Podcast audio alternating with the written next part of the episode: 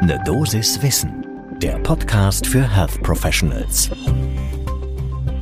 Guten Morgen und willkommen zu Ne Dosis Wissen. Hier geht's werktags ab 6 Uhr in der Früh um Themen, die Menschen im Gesundheitswesen interessieren. Heute ist das die Niederlassung von jungen Ärztinnen in der eigenen Praxis. Ich bin Dennis Ballwieser, ich bin Arzt und Chefredakteur der Apothekenumschau und heute ist Mittwoch, der 23. März 2022. Podcast von gesundheithören.de und Apothekenumschau Pro. Wer im Gesundheitswesen unterwegs ist, der weiß, dass Medizinstudierende eigentlich Medizinstudentinnen sind. Der Anteil der Frauen unter den Medizinstudierenden, der steigt seit Jahrzehnten im Prinzip um einen Prozentpunkt jährlich an. Und auch bei den berufstätigen Ärztinnen und Ärzten macht sich das natürlich längst bemerkbar. 2020 war knapp die Hälfte der Berufstätigen weiblich, 48,9 Prozent Frauen. Und bei den unter 50-Jährigen ist es auch in der Niederlassung schon so, dass 60 Prozent der Ärztinnen und Ärzte Frauen sind. Fast ausgewogen ist die Geschlechterverteilung zum Beispiel bei den AllgemeinmedizinerInnen und natürlich gibt's trotzdem noch deutliche Unterschiede in verschiedenen Fachrichtungen. Drei von vier psychologischen Psychotherapeutinnen sind eben Frauen und mehr als zwei Drittel der Gynäkologinnen sind auch Frauen. Wenn man dann in die Urologie schaut, da sind es gerade einmal knapp 15 Prozent und in der Mundkiefer-Gesichtschirurgie unter 12 Prozent Frauen. Und deshalb lohnt auch die Frage, wie denn immer mehr Frauen sich niederlassen können und was dort alles passiert ist, einen genauen Blick zum ersten Kaffee des Tages.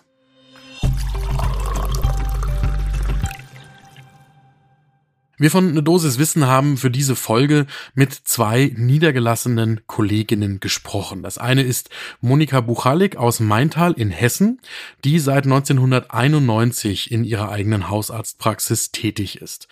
Außerdem engagiert sie sich auch berufspolitisch als stellvertretende Delegierte in der Kassenärztlichen Bundesvereinigung. Sie ist auch Vizepräsidentin der Landesärztekammer Hessen und Mitglied im Forum Hausärztinnen im Deutschen Hausärzteverband. Die zweite Kollegin, mit der wir gesprochen haben, ist Dr. Jacqueline Hiebler aus Hennef bei Bonn in Nordrhein-Westfalen, die seit 1997 in der eigenen Hausarztpraxis tätig ist und sie ist Vorsitzende der Kassenärztlichen Vereinigung im Rhein-Sieg-Kreis und ist ebenfalls im Forum Hausärztinnen im Deutschen Hausärzteverband tätig.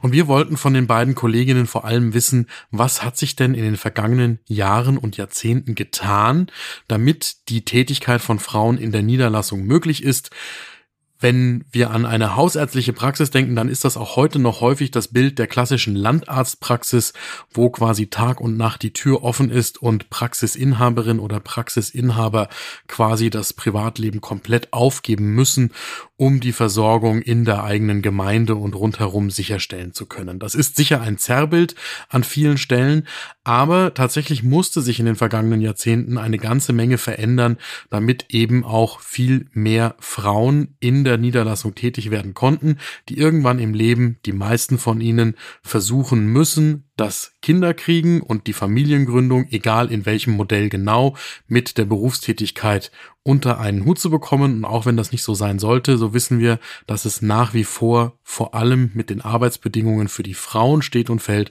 ob sie ihren Beruf so weiter ausüben können, wie sie das möchten und planen oder nicht, während Männer normalerweise nicht mal in der Rechtfertigungssituation sind, wie sie sich das eigentlich vorstellen, Kinder zu kriegen und weiterhin berufstätig sein zu wollen.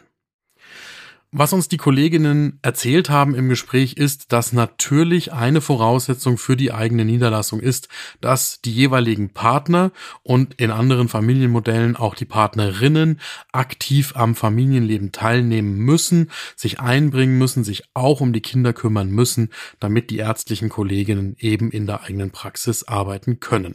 Gleichzeitig war aus der Perspektive der hausärztlich tätigen Kolleginnen die Einführung der hausarztzentrierten Versorgung im Jahr 2003 ein wichtiger Schritt, weil sie alternative Abrechnungsstrukturen geschaffen hat und damit aus deren Perspektive eine verminderte Bürokratie.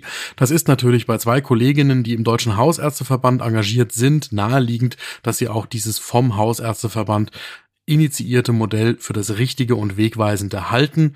Trotzdem klar, das macht vieles einfacher, wenn es dort ein vereinfachtes Abrechnungssystem für die hausärztlich tätigen Kolleginnen und Kollegen gibt. Ein wichtiger Punkt aus der Perspektive der Kollegin ist auch die neue Weiterbildungsordnung aus dem Jahr 2020. Davon haben jetzt die beiden Kolleginnen persönlich noch nicht profitieren können, aber künftige Generationen. Denn da steht drin, dass für die Fachärztin für Allgemeinmedizin künftig nur noch ein Jahr Weiterbildung im stationären Bereich notwendig ist. Das ist familienfreundlich, weil man als Mann oder als Frau die Weiterbildung natürlich besser mit dem familiären Leben verbinden kann, wenn das nicht im grundsätzlich nach wie vor familienfeindlich organisierten Umfeld einer Klinik geschieht, sondern mit den Freiheiten einer Niederlassung zu managen ist, wenn das in der Praxis, in der man angestellt ist zu dem Zeitpunkt, eben auch entsprechend gewollt ist. Hinzu kommt, dass heute auch viele kassenärztliche Vereinigungen Hilfestellung geben, wenn Weiterbildungsassistentinnen schwanger werden und Mütter werden. Das spielt natürlich auch dann eine Rolle, wenn die Kollegin bereits selbst die Praxis betreibt und schwanger wird und ein Kind bekommt, dann ist ja die entscheidende Frage, was kann ich tun, damit meine Praxis in der Zeit weitergeführt wird? Und da kann man mittlerweile eine Entlastungsassistentin für bis zu drei Jahre einstellen, auch ohne zweiten KV-Sitz. Man kann die Zulassung ruhen lassen und eine Vertretung organisieren.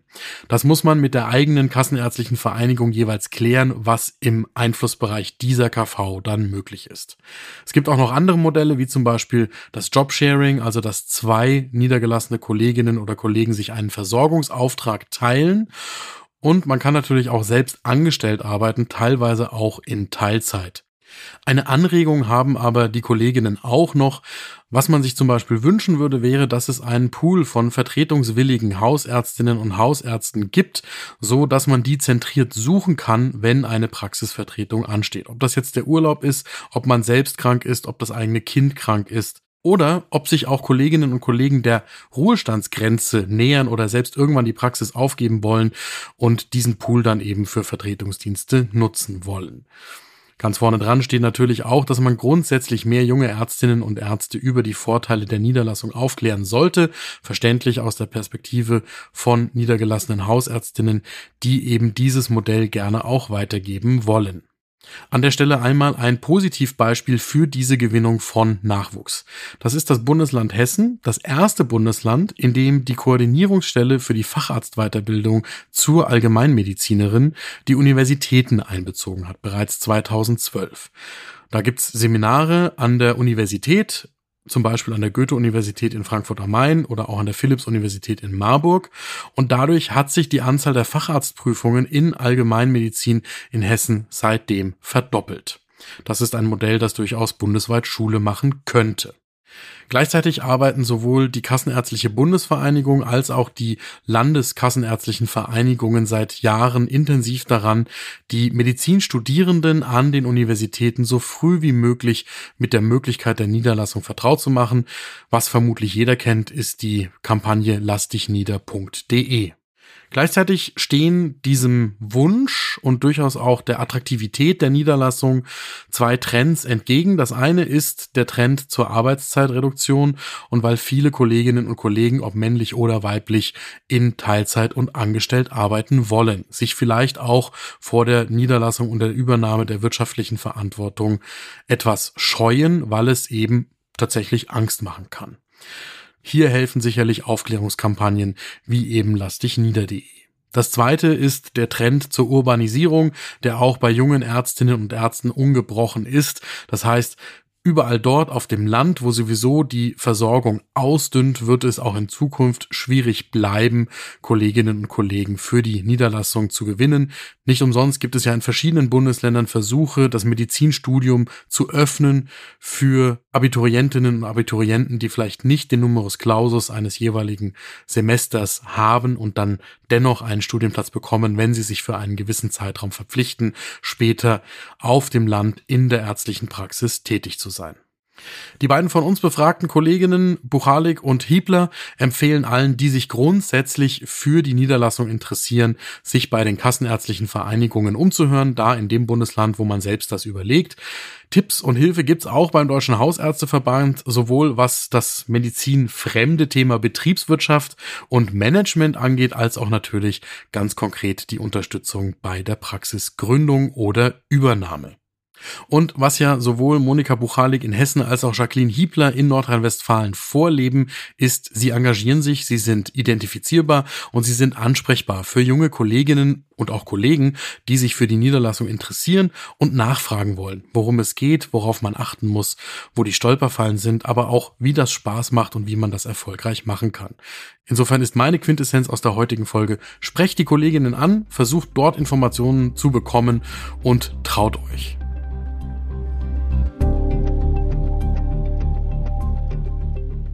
Wenn euch diese Folge von Ne Dosis Wissen gefallen hat, dann ist, glaube ich, auch der Podcast meiner Kollegin Julia Rotherbel spannend für euch. Der heißt Frau Doktor, übernehmen Sie und es geht um Frauenkarrieren in der Medizin. Zum Beispiel die aktuelle Folge mit Privatdozentin Dr. Mandy Mangler, Chefärztin in der Gynäkologie in Berlin. Frau Doktor, übernehmen Sie gibt's überall dort, wo ihr Podcasts hört.